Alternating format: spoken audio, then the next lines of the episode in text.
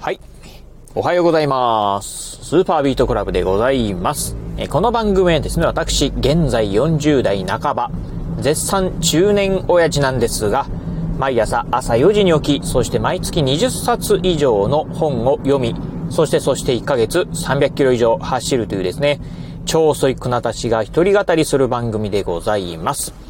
えー、今日はね、まあ、いつも毎朝恒例の朝の雑談会でございます。ということで、えー、今日ね、今、ラジオ収録しておりますのが、5月の26日、今日木曜日ですね。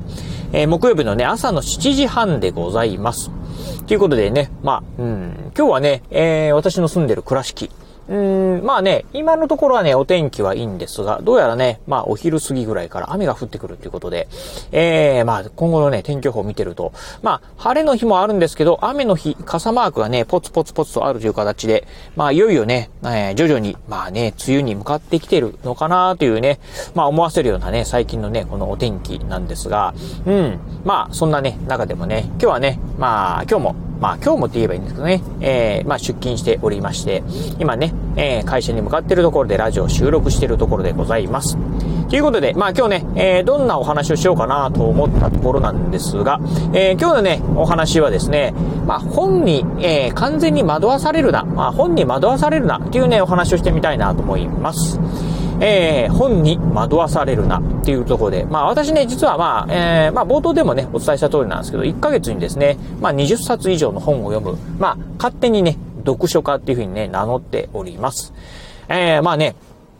日本人のね、約、まあ、半数、えー、まあ、つまり日本人のね、半分がですね、うん、えー、もともと読書習慣がないっていうふうにね、言われております。月に一冊以上本をね、読む方っていうのはね、日本の人口の、まあ、約半分ぐらいっていうふうに言われておりますんで、まあね、二人に一人は、まあ、読書習慣がないっていうね、えー、ことだそうで。で、月にね、えっ、ー、と、何冊だったかな ?10 冊以上本を読む人っていうのはね、全体の人口のね、言い方な、2%かね、1%ぐらいしかいないらしいんですよね。まあ、つまり1ヶ月にね、20冊以上読んでるってことは、まあ、100人に一度ぐらい、一人ぐらいのね、まあ、逸材と言えばいいのか、100人に1人ぐらいしかいないですね、まあ、貴重な、まあ、人っていうね、ところで、まあ、勝手にね、えー、読書家っていうふうにね、私名乗ってるんですが、まあ、そんなね、まあ、読書が大好きな私なんですが、まあ、いろんな本を読みながらですね、あの、まあ、いろいろとね、ああ、こうなんだとかね、いろいろとね、学び、気づきなんかがあって、実際ね、本を読んだ中でね、あ、実践したりね、していることもあります。そしてね、まあ、本からね、得た知識をもとにですね、まあ、ブログなんかでね、まあ、情報をね、発信したりもしてるんですが、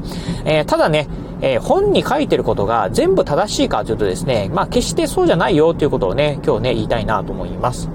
うん、っていうのがですね、あのー、まあ、先般、うん、先般っていうかね、えー、今かな？あそうかそうか、あごめんなさい、えー、今朝からね、あの、読み始めた本があるんですが、ただね、まあ、ダイエット本にね、ついてのね、本をね、今ね、読んでおります。まあ、内容的にはね、まあ、あダイエット本なんですが、うん、えー、まあ、簡単にね、ちょっとね、えー、かいつまんで、まあ、どういう内容ね、書かれてるかなっていうとですね、えー、実はダイエットっていうのは、まあ、運動ね、一生懸命してもね、痩せれないんだよと。一番はね、食生活なんだよってことをね、書かれてる本でございます。まあ、そんなね、まあ、じゃあどうやってね、えー、すれば、まあ、痩せれるかっていうのをね、書いてる本なんですが、うん、まあ、はじめね、私ね、タイトルね、見てですね、その本のタイトルを見て、ああ、そうなんだ。まあ、ちょっとね、あの、私自身ね、ダイエットはね、してないんですけど、うん、あの、まあ、内容的にね、ちょっと興味あるかなと思ってですね、読み始めてみたんですが、う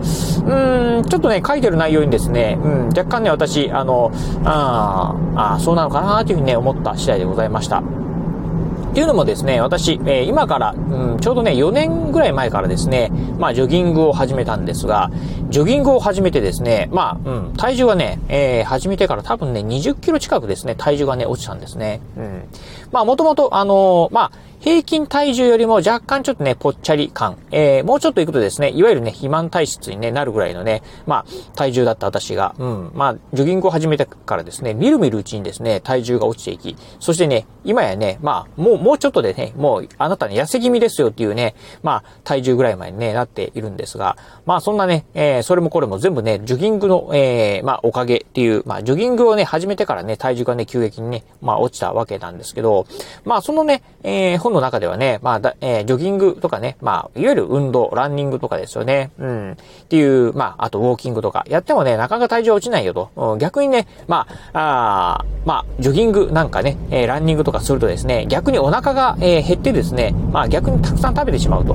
いうふうにね、書かれてたんですが、うん、実際私ね、ジョギングとかね、始めてですね、じゃあ体重がね、まあ落ちているのはありますし、ジョギングを始めたからといってね、あの、うん、なんでしょう、えっ、ー、と、えー、まあ、食欲旺盛になったかというとですね、そこはね、全然変わってないなと。うん。まあ、っていうところもあってですね、まあ、全員が全員ね、えー、まあ、もしかするとね、私だけ、えー、得意体質なのかもしれませんが、うん。まあ、その本を読んでですね、あ、そうなんだっていうふうにね、思わない方がいいのかなというふうにね、思った次第でございます。うん。まあ、決してね、まあ、運動することはね、悪いというふうにはね、書かれてはないんですけど、うん。まあ、一番はね、食生活を見直すのが一番いいよと、うん、いうふうに書かれておりました。まあ、あ私、個人的にに思うのはですね、まあ、運動も大事なん、運動もしつつ、そしてね、食生活も見直すのがね、一番ベストなんじゃないかなと。うん。まあなんかね、本の書き方だけ見ると、運動するのはね、えー、運動するよりもね、まあ食生活をね、直す方がね、まあダイエットにはね、手っ取り早いというふうには書かれたんですが、いやいや、まあ両方ね、やった方がね、いいんじゃないかなというふうにね、思った次第だったんですよね。うん。というところで、まあ私はね、まあ実際に自分のね、えー、実体験をもとにですね、やってみてですね、まあこれだけ、まあ体重が落ちたよというところ、まあ自分のね、体験談からね、まあ今語ってるので、まあその本を読んでみて、うん、まあどうかなというふうにね、思った次第だったんですよね。うん。まあ、あもともとね、まあ決して私もね、あの、ダイエットしようと思って、まあジョギングを始めたわけではなくて、まあもともとあの、コレステロール値がね、非常に高くて運動しないといけないよっていうふうに言われてですね、ジョギングを始めた方なんで、まあ結果として、まあたまたま、まあね、うん、まあダイエットにもね、繋がったっていうところで、まあこれはラッキーだったなというふうにね、思うところなんで、まあ実際ね、ダイエットね、頑張りたいなというふうに思ってる方はですね、その本を読んでですね、忠実にされるのもよろしいかなと思うんですが、うん、まあちょっとね、えー、読んでる本としてはですね、まあどうなのかなというふうにね、思った次第でございました。えー、まあね、あ当然ながら、まあいろんな本がございます。あのー、ね、例えば、うん、最近読んだ私の本、えー、本でいくとですね、1日1食生活、1日3食食べるのはね、まあカロリーの取りすぎだよとかっていうね、本なんかもあります。まあこれがね、本当にね、えー、本当なのかどうなのかっていうのは、うん、まあ体にね、1日3食食べるのが悪いのかどうなのかっていうのは、この辺はね、ちょっと何とも言えないかなと思いますんで、うん、まあ、いろんなね、意見がある中でね、まあ一つね、こういう意見もあるんだよ、こういう本もあるんだよということをね、まあ、思っていただいた方がいいんじゃないかなと。まあ、今回のね、私がご今ご紹介した、まあね、えー、ダイエットするんだったらね、運動よりもね、食生活を見直した方がいいよっていうね、いう本であったりですね、先ほど1日、まあね、一食生活の方がね、1日3食食べるよりもね、健康になるよとかっていう、いろんな本があったりします。あとね、もうコロナ関係とかね、もういっぱいありますよね。うん。まあ、えワクチン不要論だったりですね。うん。まあ、いろんな、あの、あったりすると思うんですが、まあ、いろんなね、意見取り入れながら、あのー、まあね、例えば、まあ、ダイエット、えー、ダイエットに関する本なんかもですね、食生活の方がいいよっていうね、書かれてる本もあればですね、いや、運動した方がいいよっていうね、書かれた本なんかもね、あろうかなと、うん、ありますんで、まあ、いろんな本を読みながらですね、自分自身の平行感覚をね、保つのがね、これはね、大事じゃないかなというふうに思いますんで、ぜひ皆さんもね、まあ、そういった、うん、あの、まあ、平行感覚をも、平行感覚を持つというね、まあ、視点でね、ちょっとやってみていただければなというふうにね、思うところでございます。はい、ピデコで、えー、まあね、さっきね、ちょうど、まあ、あの、今、通勤中なんですが、えー、まあ、小学生なんかがね、通勤、えー、通勤じゃない、通学してるところなんですけど、うん、さっきね、小学生がですね、小学1年生がですね、まあなんかね、えー、通学中に転んで大泣きしてる姿をね、見かけました。